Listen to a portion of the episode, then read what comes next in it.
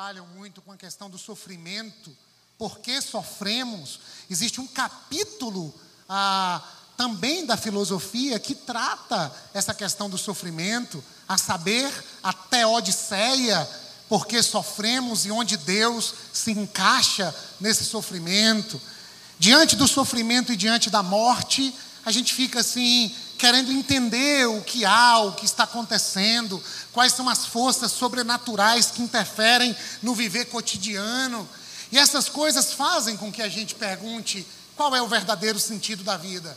Basta nos depararmos com uma situação a qual não conseguimos decifrar, discernir, que nós perguntamos: meu Deus do céu, qual é o sentido da vida? E o texto que acabamos de ler é esse texto cheio de paradoxos. Porque se perguntarmos a um cristão de tradição reformada, evangélica, qual é o sentido da vida, a gente nem pensa. E a gente diz: é Deus, é Jesus, é o céu, o mundo é mal e nós queremos é Deus.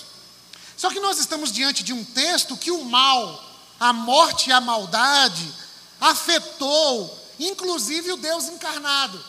E outro dia eu disse a uma irmã da igreja: minha irmã, nós vivemos num mundo tão de cabeça para baixo, que até o Filho de Deus, quando veio a essa terra, morreu. Aí ela disse: Mas ele veio para morrer. Mas ele só veio para morrer porque o mundo está de cabeça para baixo.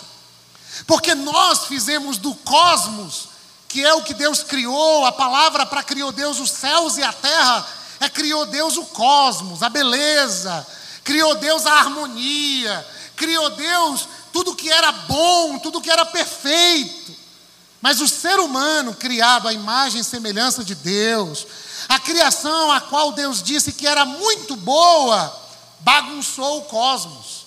Pecado, a rebelião contra Deus, o divórcio deliberado da humanidade para com o seu Criador, transformou o cosmos, o jardim, num mundo caótico. O que é muito interessante, porque Gênesis capítulo 1, verso 1 diz: No princípio criou Deus os céus e a terra.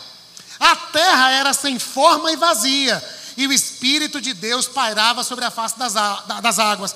É interessante porque existia um caos. O Espírito de Deus transformou o caos em cosmos, pela palavra de Deus, que é o próprio Jesus. Aí o caos se transforma em cosmos. O feio se torna belo. O mundo ah, sem forma e vazio se transforma num jardim maravilhoso. Só que, posto o humano nesse jardim, o humano quer ser o próprio Deus. E toda vez que um ser humano tenta ocupar o lugar de Deus, toda vez que o ser humano busca ser um ego absoluto, toda vez que um ser humano tenta ser poderoso ao passo de se tornar maior do que Deus, a gente planta um caos. Leonardo Boff, teólogo católico, disse que todo menino quer ser homem, todo homem quer ser rei, todo rei quer ser Deus, somente Deus quis ser menino e se apresentou a nós na pessoa de Jesus de Nazaré. Mas nós convivemos com essa ambição pelo controle, com essa ambição pelo poder. Nas coisas menores da vida, nós percebemos essa tendência humana, desde um bebê como o meu, de quatro meses de vida. Você percebe as manipulações, você percebe o choro para chamar a atenção, você percebe o desejo de colocar o outro ao seu dispor, desde bebezinho. E todos nós somos picados por essa febre, não amarela, mas essa febre do pecado. Esse pecado nos contaminou. Eu sei que febre não pica ninguém, você entendeu que é um mosquito lá de nome esquisito e etc. Mas a, a, nós fomos contagiados por esse mal.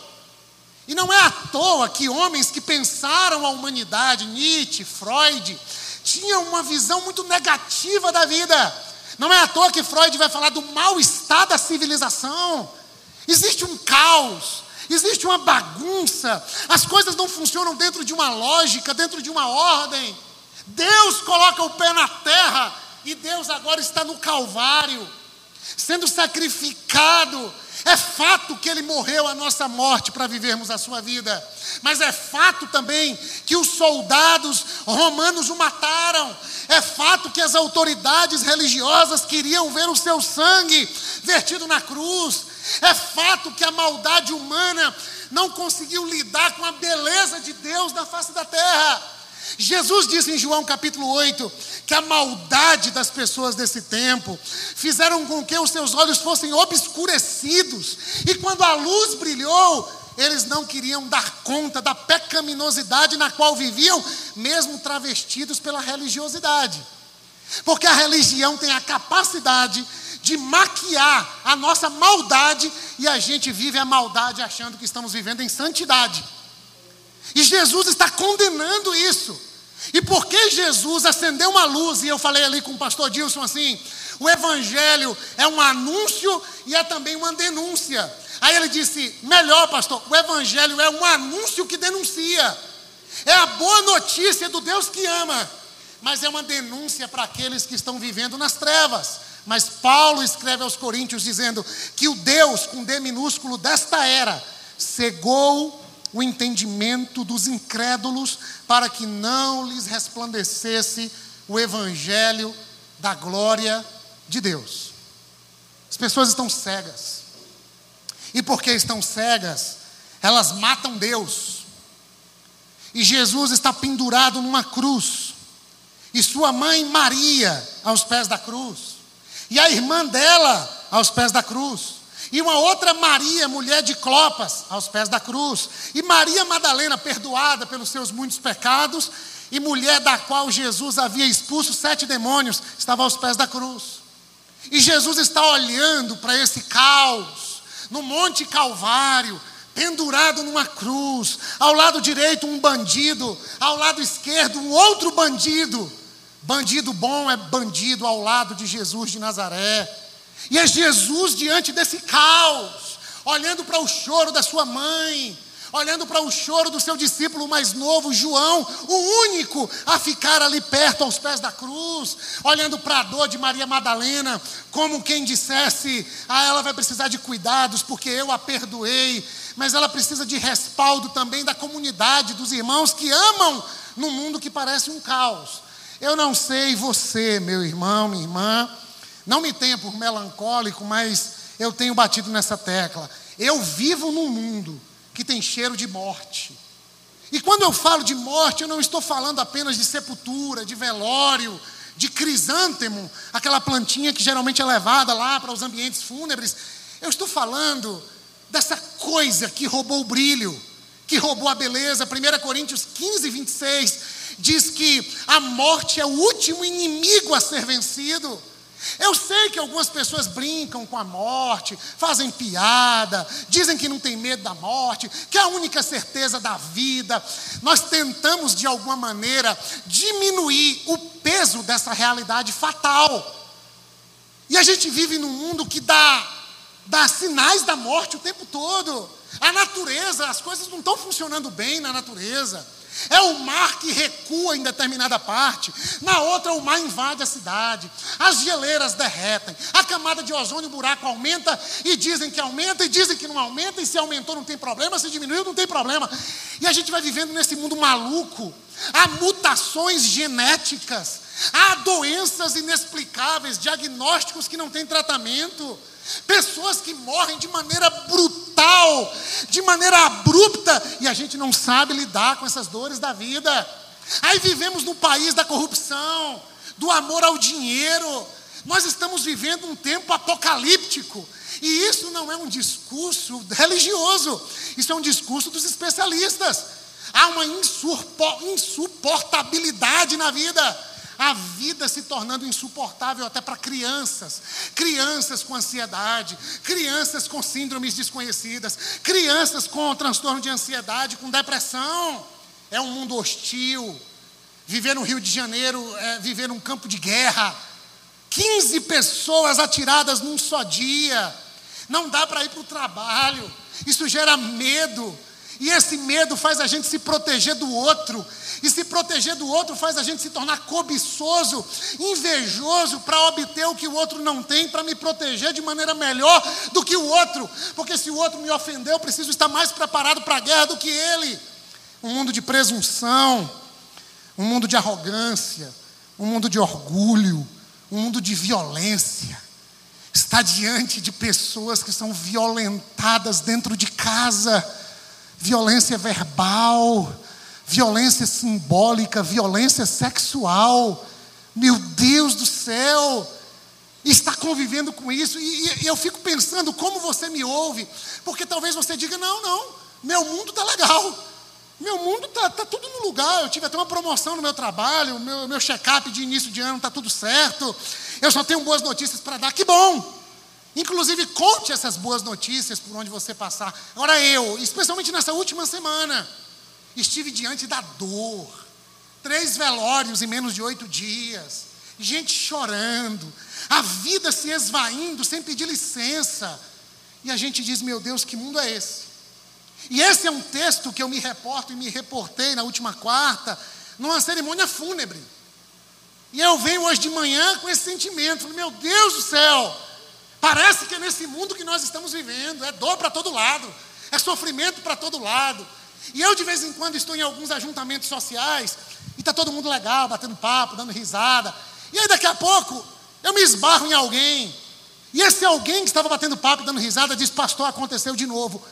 O que, que aconteceu de novo? O abuso, a violência, o sofrimento, a dor, a descoberta a crise, a agonia, os relacionamentos fragilizados, líquidos, são sinais de que as coisas não andam bem das pernas. Inclusive, o pastor Silas me mandou uma mensagem essa semana dizendo: nesse mundo de cabeça para baixo. Eu falei, meu Deus, eu acho que meu discurso está pessimista. E ele encontrou vida nesse mundo de cabeça para baixo e abençoou meu coração. Eu fiquei feliz com aquilo. Mas a sensação que eu tenho cada dia que passa é de que eu e você estamos num mundo de cabeça para baixo. E eu repito a vida toda, quatro anos e meio da igreja. É por isso que a gente ora na oração dominical: venha o teu reino, faça-se a tua vontade, porque estamos num mundo onde a vontade de Deus não está sendo feita e o reino de Deus ainda não foi consumado. Estamos num mundo onde Deus é rei por direito. Jesus Cristo é o rei, mas ainda não é rei de fato. Há áreas do mundo, das relações, das instituições, especialmente públicas, onde Jesus não é o rei. Quem reina é mamon, quem reina é o dinheiro, quem reina é o prazer imoral, quem reina é a maldade. E quem somos nós? Somos aqueles que estão aos pés da cruz somos aqueles que choram, somos aqueles que olham para o caos, para o Calvário, e a gente diz: e agora? Diante de um mundo como esse, o que, que a gente faz? E a gente precisa ouvir a voz de Jesus no Calvário da vida, porque é uma coisa interessante que Maria Madalena, quando vai ao Calvário, e Jesus já havia ressuscitado, Maria achou que o anjo era um jardineiro. Se tem um jardineiro no Calvário, tem um jardim no Calvário. Mas o mal está tão instalado nas instâncias da vida humana que a gente só olha para o Calvário vendo uma caveira, porque Calvário significa caveira, é o lugar da morte, mas tem um jardim lá.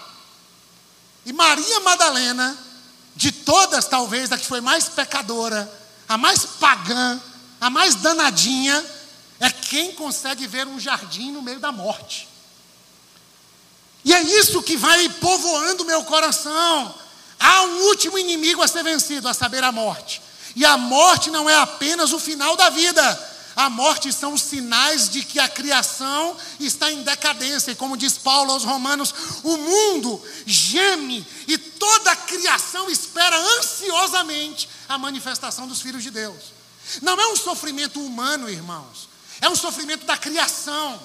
É a criação gemendo são os macacos gemendo, porque o humano mata macaco para não ter febre amarela. e o macaco é uma vítima tanto quanto. Mas nós estamos loucos. Aí a Globo fica o tempo todo: grave seu vídeo assim, não grave assim, grave, vai tomar banho. O macaco morrendo e mandando gravar vídeo. O Brasil que a gente quer. O Brasil que a gente quer é o Brasil onde Jesus Cristo reine de fato de verdade. Mas aí fica uma mediatização em torno da dor humana, uma especulação midiática, uma guerra entre lulistas e não lulistas. E parece que agora nessa guerra tem a ver mais com uma pessoa do que com uma nação inteira indo para o buraco. E nós nos rivalizamos em torno de monotemas e ficamos monotemáticos brigando uns com os outros, ao invés de olharmos para a cruz de Jesus e a ceia é esse convite e dizermos Jesus o que o Senhor tem para falar para a gente num mundo onde se valoriza mais a estética do que a ética. A gente gosta do belo, do bonito, do fake, do make a gente quer estética, mas não há mais ética nas relações.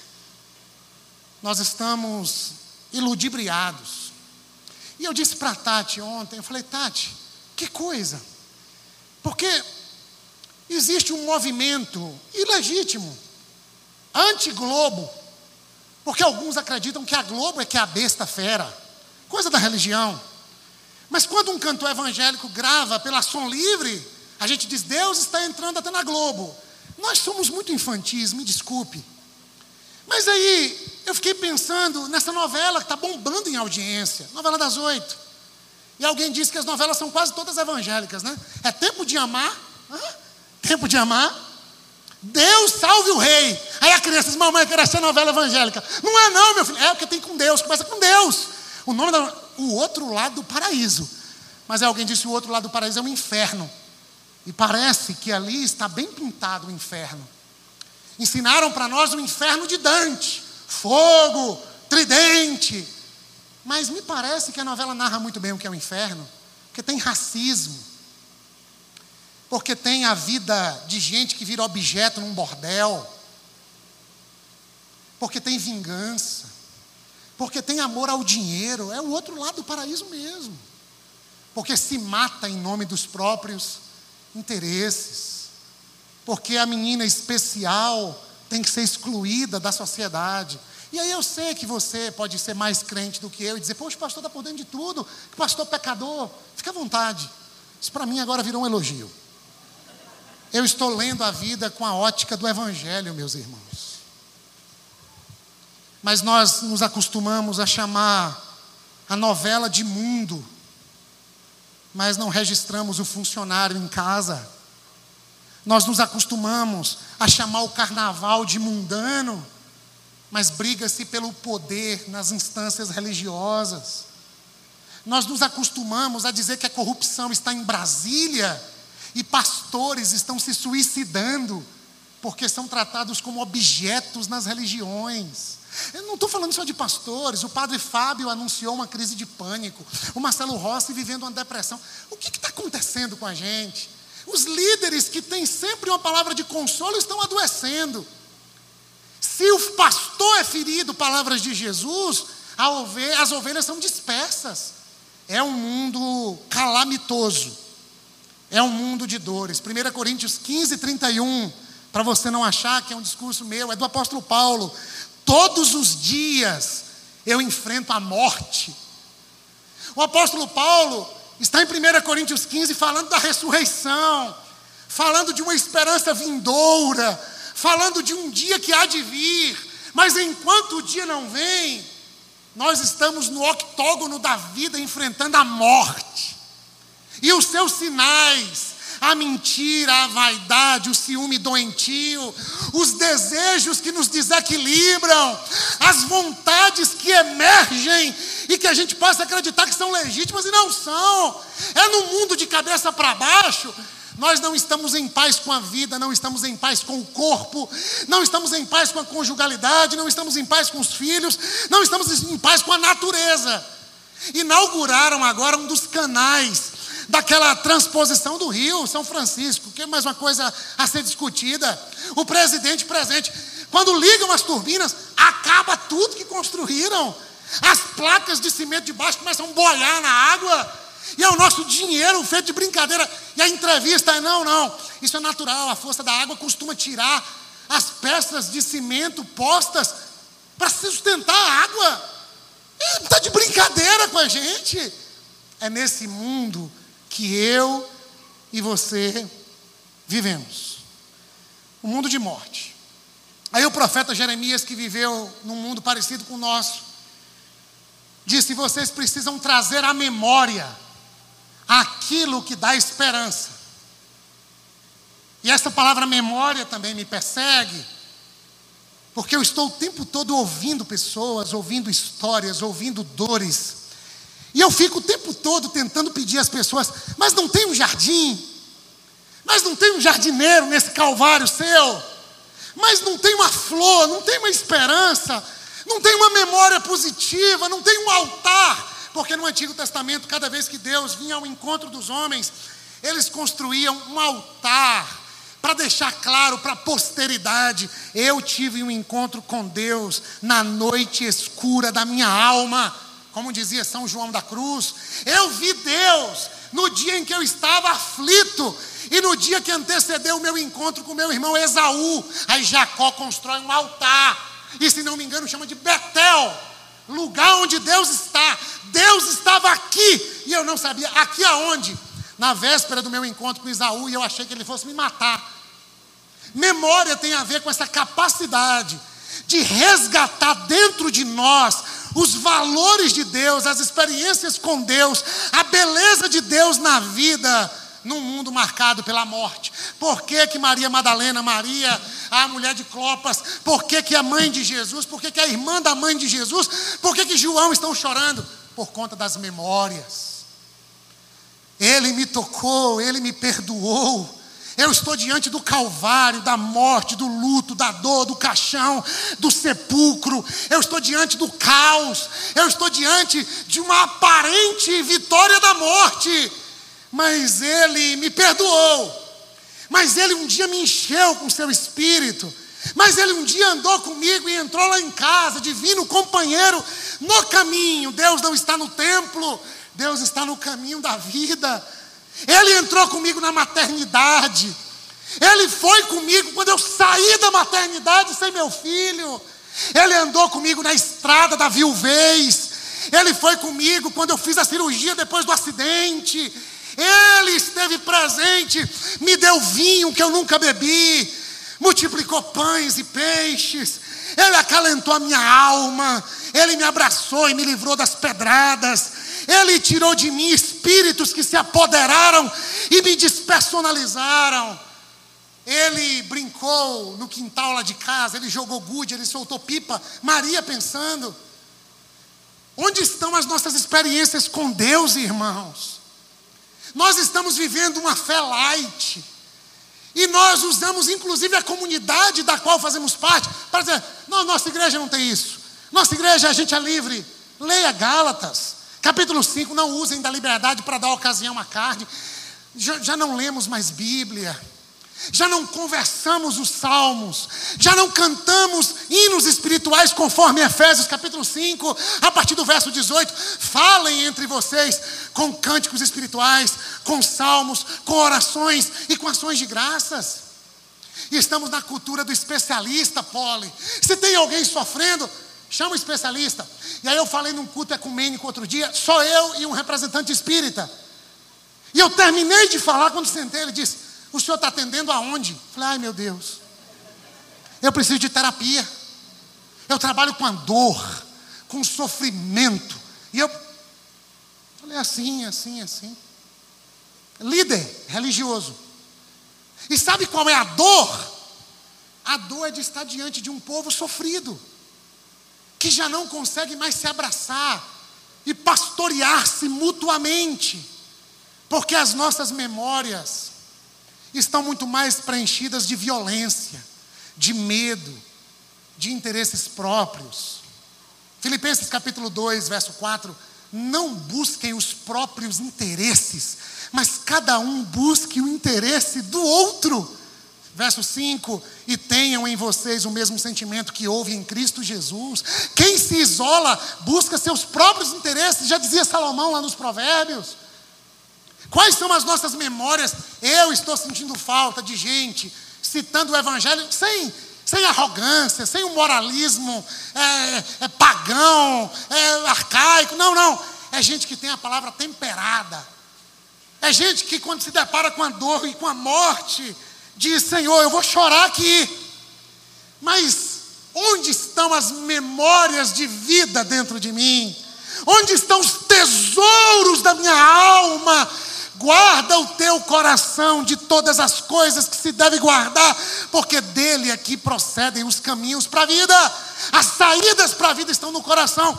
Mas se o coração está dominado pela morte, o que é isso aqui, meus irmãos? É um memorial que a gente deveria fazer todo dia em casa. Liberado, faz em casa.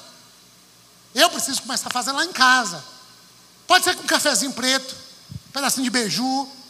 Todas as vezes que comerem deste pão e beberem deste cálice, lembrem-se de mim. A ceia não é um ato litúrgico para o primeiro domingo do mês. A ceia é o coração de Deus, sabendo que a nossa memória é curta e dizendo para nós: eles vão para um mundo de lobos, eles vão para um mundo voraz. Vocês terão aflições no mundo, João 16, verso 33. Mas antes de falar que o mundo é um mundo de aflições, ele diz: Tenho-lhes dito estas coisas. Quais coisas? A palavra de Deus. Para que vocês tenham paz em mim. Por que, Jesus? Ter paz em ti. Porque no mundo vocês terão aflições, mas tenham bom ânimo. Tenham coragem.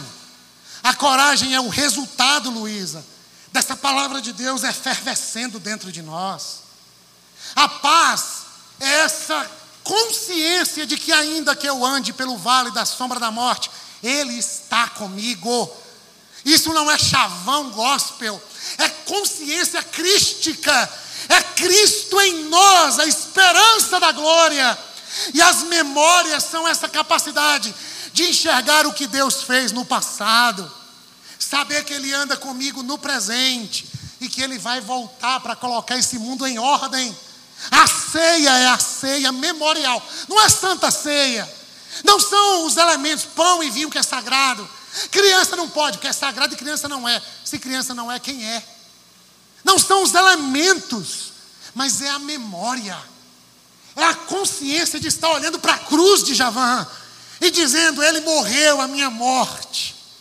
Ele se fez corruptível para me revestir de incorruptibilidade. Ele se fez mortal para me revestir de imortalidade. Ele morreu a nossa morte para depois a gente dizer: tragada foi a morte pela vitória. Onde está a morte a tua vitória? Onde está a morte o teu aguilhão? 1 Coríntios 15. A morte morreu, porque Jesus a morreu, mas também ressuscitou. 1 Coríntios 15, 53, fala dessa esperança. Quando o que é corruptível se revestir da incorruptibilidade, quando o que é mortal se revestir da imortal. Mas isso está onde? No texto bíblico. E daí? E daí? Se estiver no texto bíblico e não estiver no seu coração, o Verbo não se fez carne. Se estiver aqui, não estiver aí, sabe o que, é que Moisés fez? Pegou as tábuas da lei e quebrou. Que Deus escreveu com o dedo de Deus. Porque o povo estava adorando um bezerro de ouro, dizendo que era o bezerro que havia tirado a cada um deles do sofrimento de Faraó. Pastor Fernando Lacerda diz: se a palavra de Deus não estiver no coração do povo, de nada vale estar escrita em pedras, ou estar no smartphone, ou ficar sendo postada. Se ela não é encarnada, essa palavra não tem poder na minha vida e na sua.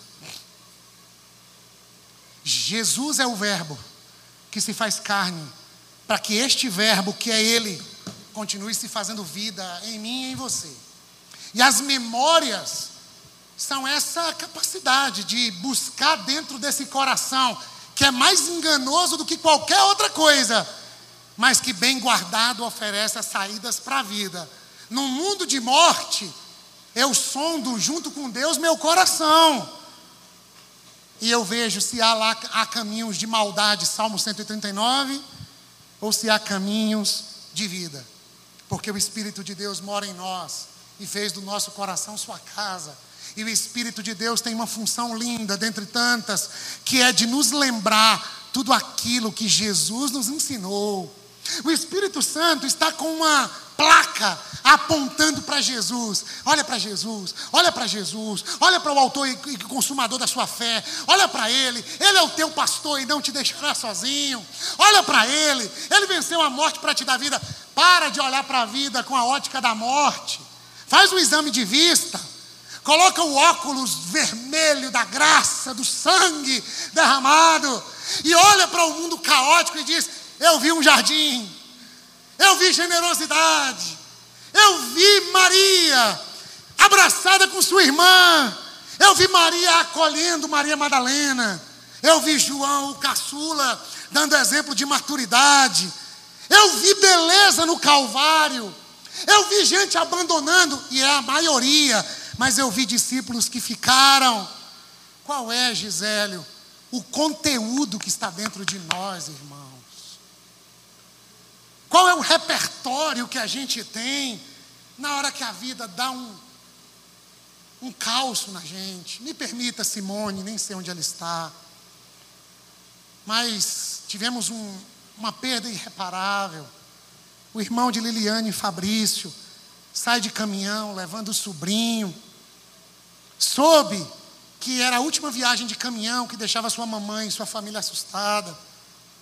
Ia fazer uma surpresa ia vender o caminhão na terça-feira, viaja domingo, leva o sobrinho para finalizar o período de férias. Esposa grávida de quatro meses, o sonho de uma vida.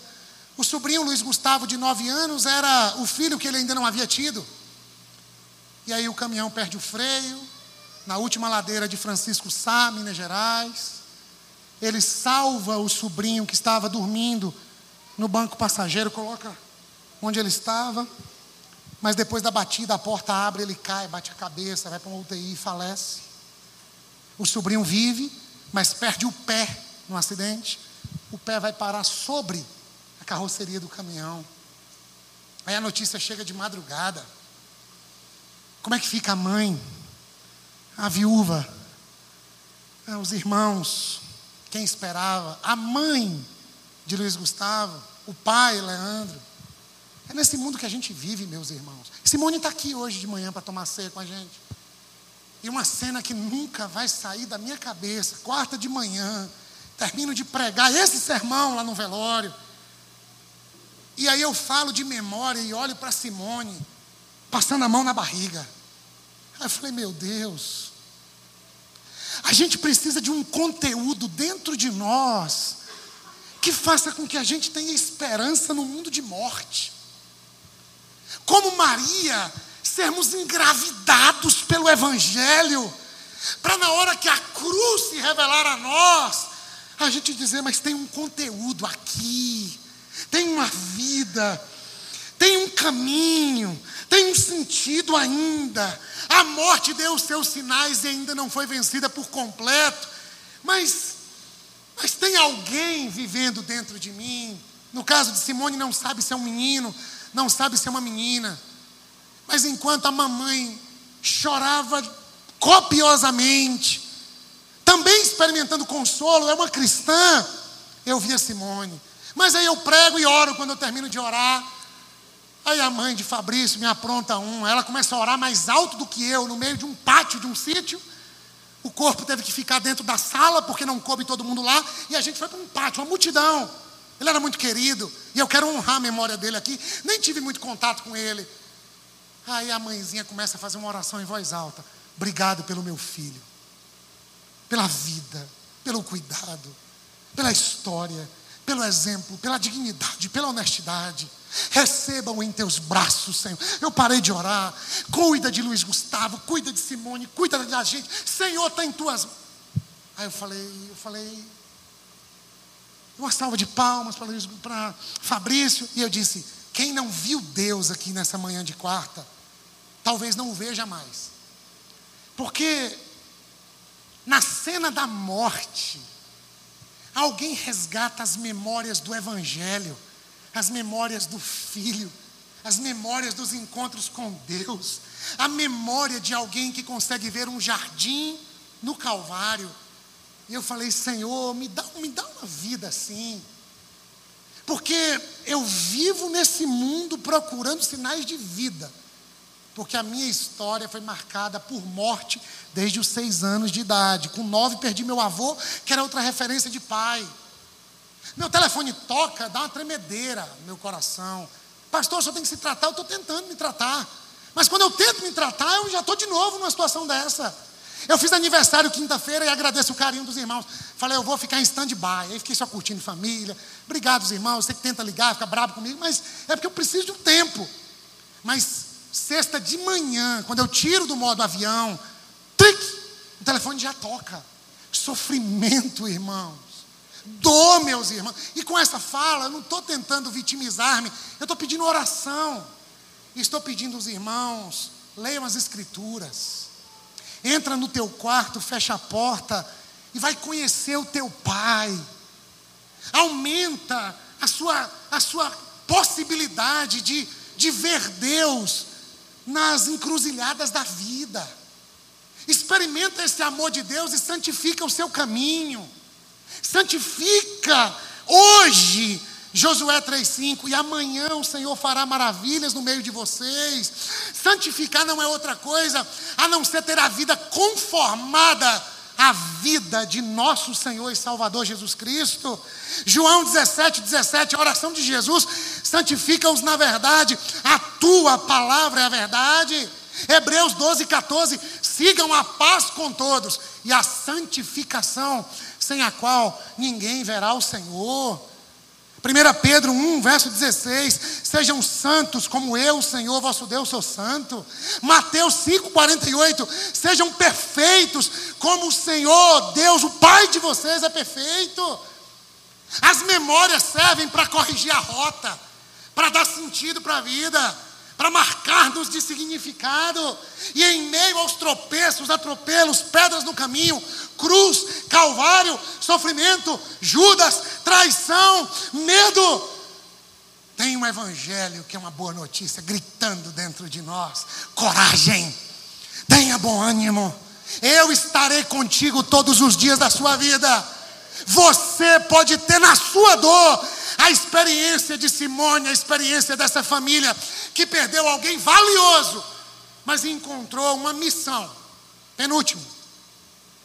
Porque se estamos num mundo de morte e precisamos cultivar memórias enquanto nos santificamos por essa palavra, tem uma missão. E aí eu quero repetir que a primeira missão não é fazer algo, a primeira missão é santificar-se.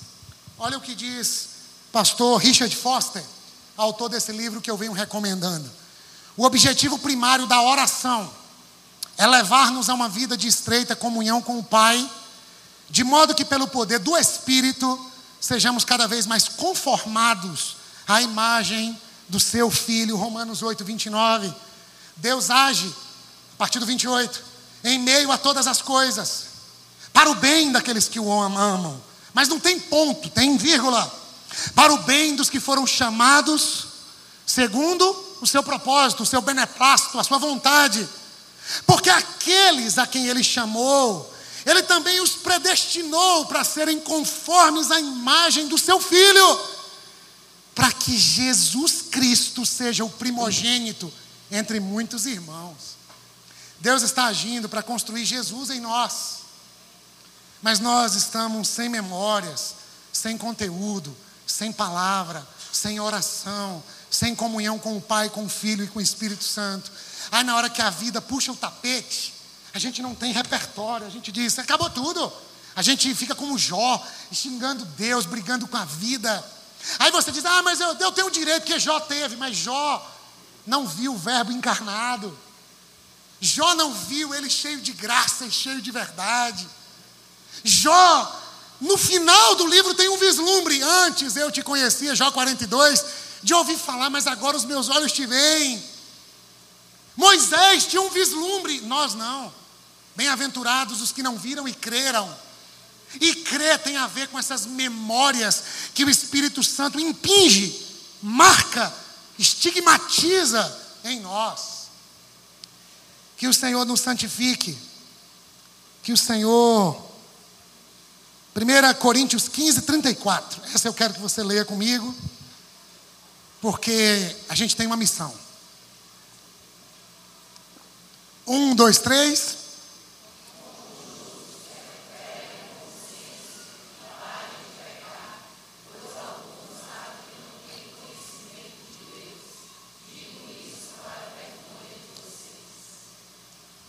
Parar de pecar, irmão.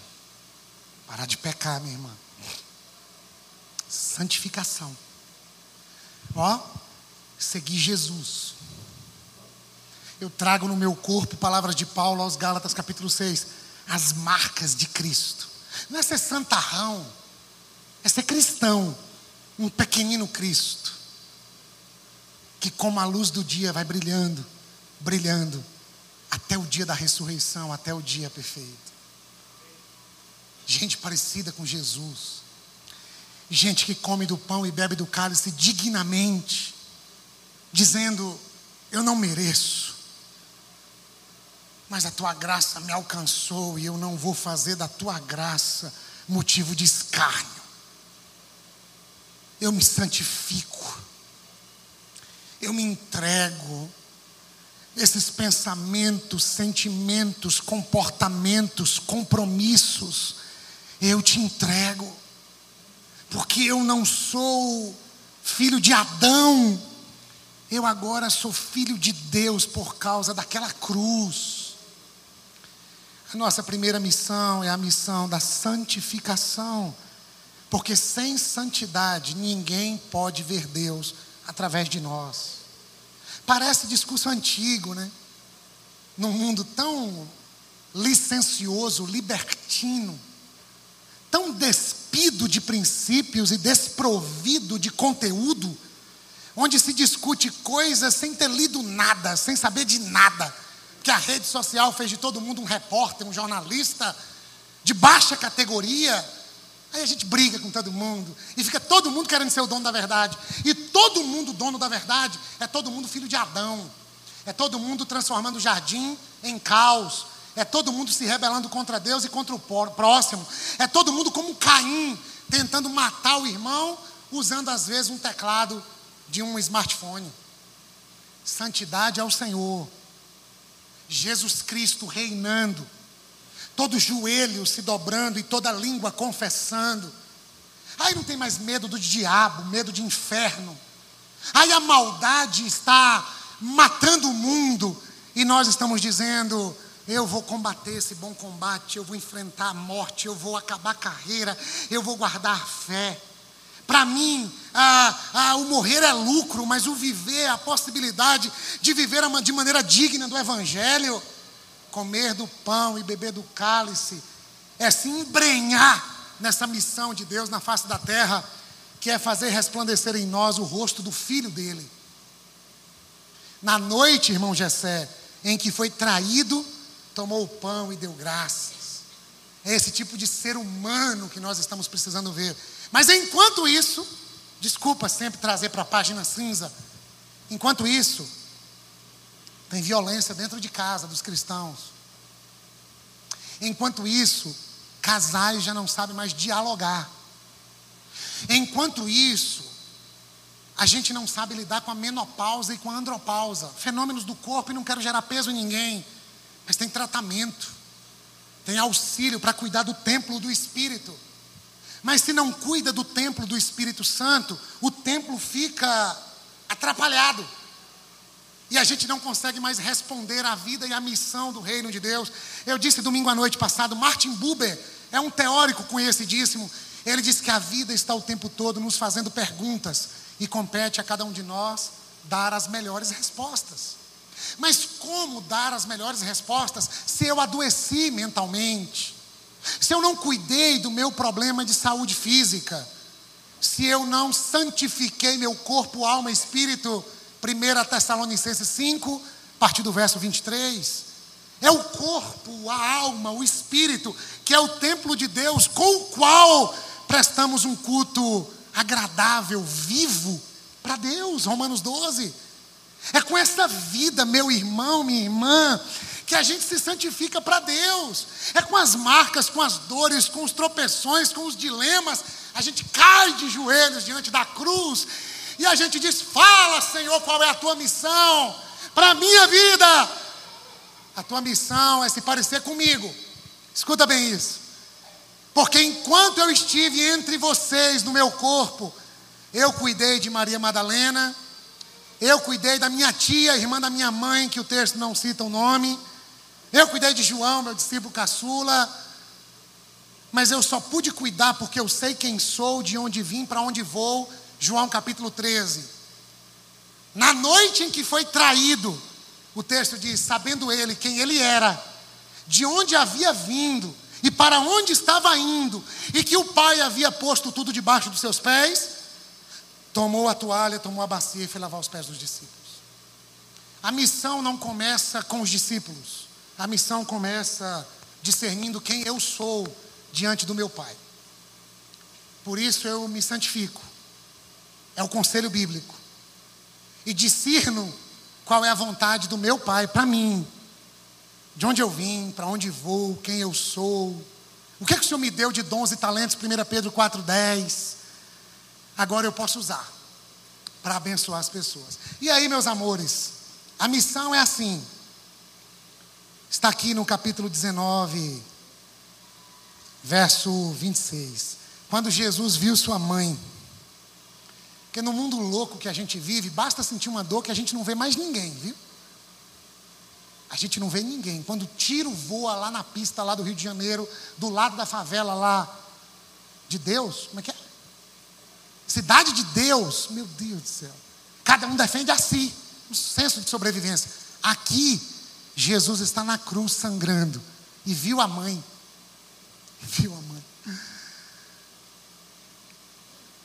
Essa mãe que ora dizendo: Cuida do meu neto, estando sepultando um filho, Lili.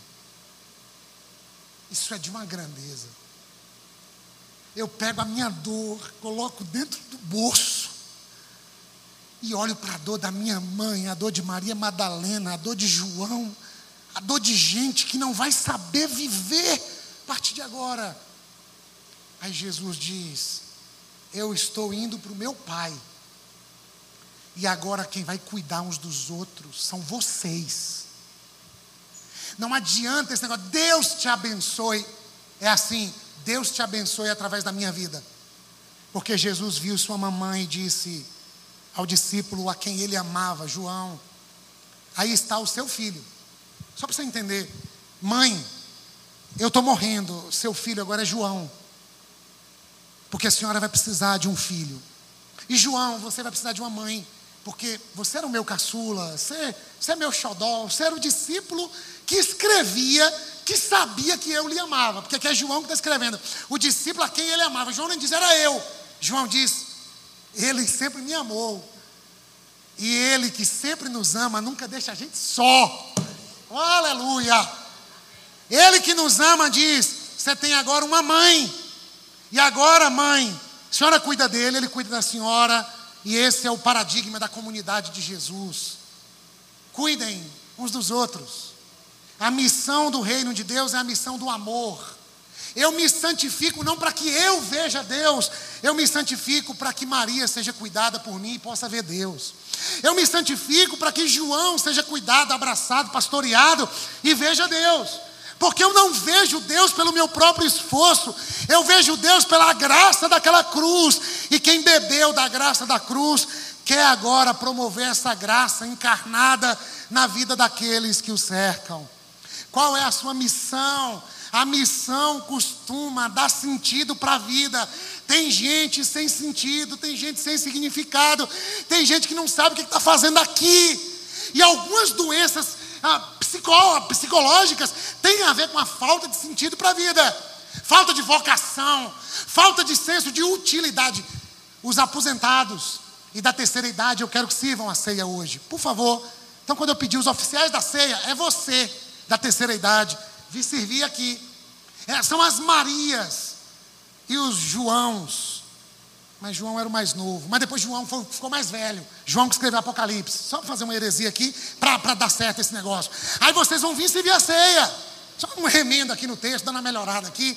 Então, assim, aí a gente serve a ceia, dizendo: cuida de mim, que eu cuido de você. Eu sonho para esse ano começar um trabalho com a terceira idade. Ver os irmãos entendendo 70, 75, mas tem fôlego. É, é, é Caleb com 85 anos dizendo: Eu tenho a coragem dos meus 20 anos para conquistar essa terra. É gente dizendo: agora que eu tenho mais tempo para servir a Deus e cuidar de João, e cuidar de Maria, e cuidar da casa da vida, e começar um trabalho na Aninhas do Bem. Eu vi as fotos, a coisa mais linda. É agora no mundo de morte gente dizendo: conta comigo, Senhor. Abençoa meu bolso para que eu possa contribuir com coisas sérias. Abençoa minha saúde para que eu saia de mim mesmo, ainda que a vida tenha me posto na cruz, que eu possa ver Maria, que eu possa ver João, Maria Madalena, Maria de Clopas, que eu possa sair de mim mesmo, sair do egoísmo, sair dessa morte, enfrentar olhando nos olhos a maldade. Olhar para o mal e dizer: Você não vence aqui em casa.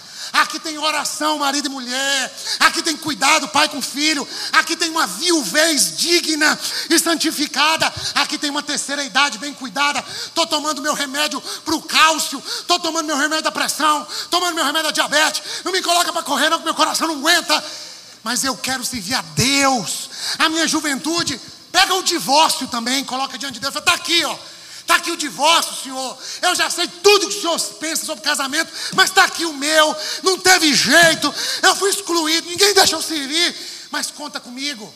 Como contaste com gente, como a mulher adúltera, ah, com Maria Madalena, como Pedro, como qualquer um outro. Não que o divórcio esteja no mesmo nível, porque pecado não tem nível. Erro não tem nível. A vida é uma vida de desacerto. E tem gente que se divorcia porque sofreu, estava amargurando e correndo risco de vida. E tem gente que se divorciou porque aprontou, fez coisa errada, fez bobeira. Mas ambos estão diante da cruz. E diante da cruz tem lugar para todo mundo. É possível cumprir uma missão. É possível sinalizar a vida. E termino com Maranata. Morte, memórias, missão e Maranata. Ora vem, Senhor Jesus. Leia 1 Coríntios 15 antes de almoçar. Aquele que vem virá. Há uma esperança. Há um grito da noiva dizendo: a gente está se ataviando como noiva adornada, sem rugas, sem mácula, te esperando. A gente olha para o amanhã, enquanto toma a ceia hoje, dizendo: todas as vezes que comerem deste pão e beberem deste cálice, vocês anunciam a minha morte até que ele venha. Ele vai voltar. E quando ele voltar, a Bíblia diz que o cordeiro passeará com o cabrito, e nenhum, nenhum fará mal ao outro. A criança colocará a mão na toca da cobra e brincará com a cobra. Ah, não haverá mais choro, não haverá mais medo, não haverá mais dor. Estaremos todos juntos diante dele e reinaremos com ele para sempre. Novos céus, nova terra a igreja se esqueceu dessa dimensão. Ele vem nos buscar. O final feliz que nós lemos quando criança, o final feliz existe, mas não é aqui agora, porque 1 Coríntios capítulo 15, verso 19, se não me engano, se a nossa esperança em Cristo for apenas para esta vida, somos os mais infelizes de todos os homens. Não é aqui agora, não é outra nacionalidade, não é outro status quo, não é uma relação nova. É Jesus Cristo em nós, a esperança de um novo mundo. Mas enquanto esperamos um novo mundo, a gente vai construindo um mundo melhor aqui agora. 1 Coríntios, o capítulo da ressurreição, 15, verso 58, e quero ler com vocês para a gente partir para a mesa. 1 Coríntios 15, 58. Portanto, meus amados irmãos, mantenham-se firmes e que nada os abale, nada os abale. Sejam sempre dedicados à obra do Senhor, pois vocês sabem que no Senhor o trabalho de vocês não será inútil. Enquanto o Senhor vem, nós estaremos ah, de mangas arregaçadas, dizendo: Conta comigo, Senhor. Eu vou cuidar de João, vou cuidar de Maria, vou cuidar de vovó, vou dar um suporte à minha tia que está doentinha. Eu vou lá no orfanato, eu vou lá no albergue. Senhor, me ajuda a administrar meu tempo, meus recursos, minha vida, meus talentos. Eu quero te servir para tentar manifestar aqui e agora os sinais desse mundo que vem ali e além. Palavras de Dom Robson Cavalcante, assassinado pelo filho de criação. A igreja está no mundo para sinalizar aqui e agora esse reino de Deus que vem, que logo vem, ali além. E aí, quando alguém está numa cidade estranha, tem uma casa para dormir, ela diz: Deus ainda está nesse mundo de morte. Quando a família perde um ente querido e vê aquela multidão dizendo: Ele era meu amigo de infância, ele era meu príncipe, tem amor, tem cuidado. Tem Deus nesse negócio aqui. Quando alguém está à beira da falência, com a vida bagunçada, cai o mundo sobre a cabeça e escuta a gente falar: há um novo céu e uma nova terra, há um Cristo vivo entre nós, agindo em nós e nos transformando a imagem dele, para que na imagem dele a gente vá pelo mundo cuidando de João, de Maria, de Maria de Clopas, da irmã de Maria e de Maria Madalena que precisa de cuidado, de afeto. Quem se habilita? Quem é humilde? E a palavra humildade significa terra fértil. E o autor Richard Foster diz que a terra está sempre calada, recebendo todo o lixo que a gente produz. Mas a terra, Iana, transforma lixo em adubo. E do lixo, a terra faz brotar frutas e verduras que nós comemos ontem. Tenham em vocês o mesmo sentimento que houve em Cristo Jesus. Qual? De humildade. Que sendo Deus, não se apegou ao fato de ser igual a Deus, mas assim mesmo se esvaziou. Participar da ceia e dizer: Eu sou terra, humus. Estou aqui no chão, empoeirado, empoeirada. Mas humus é terra fértil, Senhor. E o lixo do mundo pode ser reciclado aqui em mim. E eu posso responder com um jardim. Eu posso responder com uma poesia. Eu posso responder com a restauração de relacionamentos. Eu posso responder com a missão do reino de Deus no mundo. Eu posso cuidar de gente. Eu posso dar um salto de mim mesmo e da minha dor e repartir o pão com quem chora e com quem sofre. Quero convidar os irmãos da terceira idade aqui à frente a igreja em oração, por gentileza. Aleluia.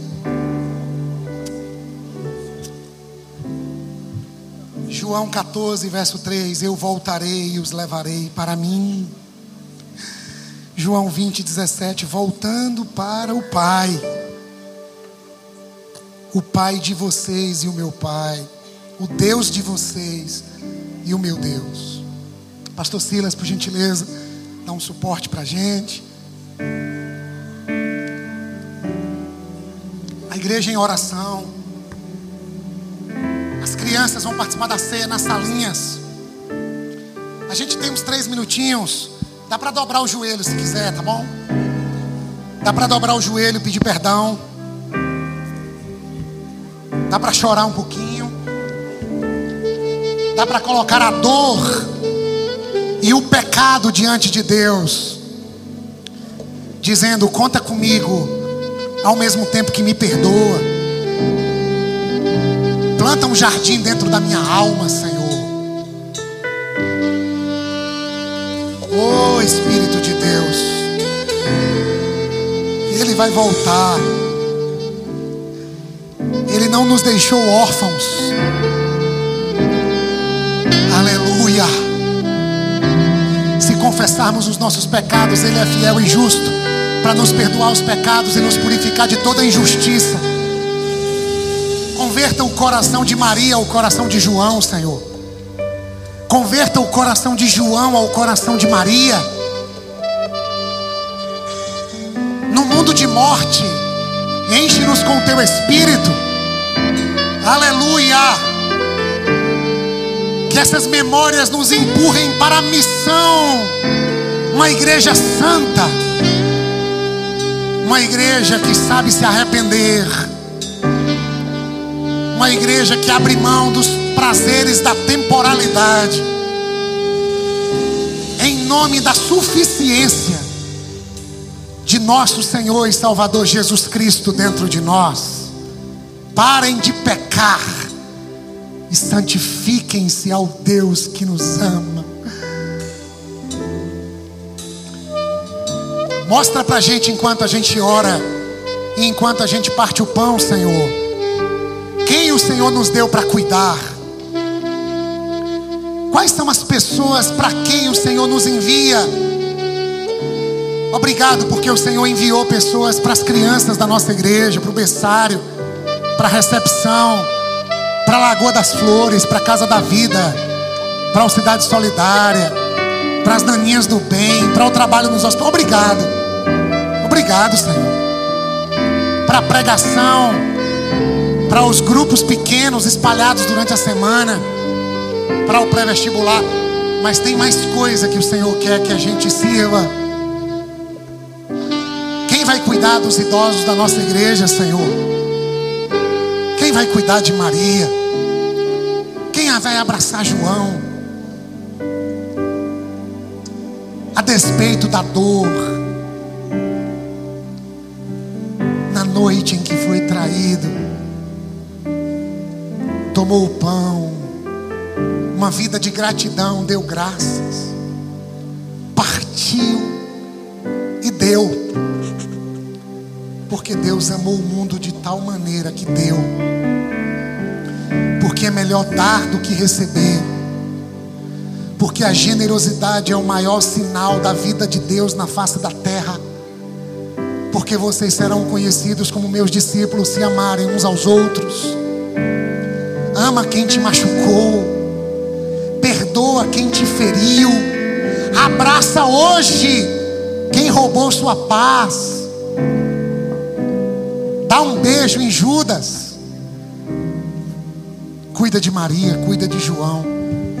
Santifica o teu nome sobre nós, Senhor santificado seja o teu nome sobre esta igreja.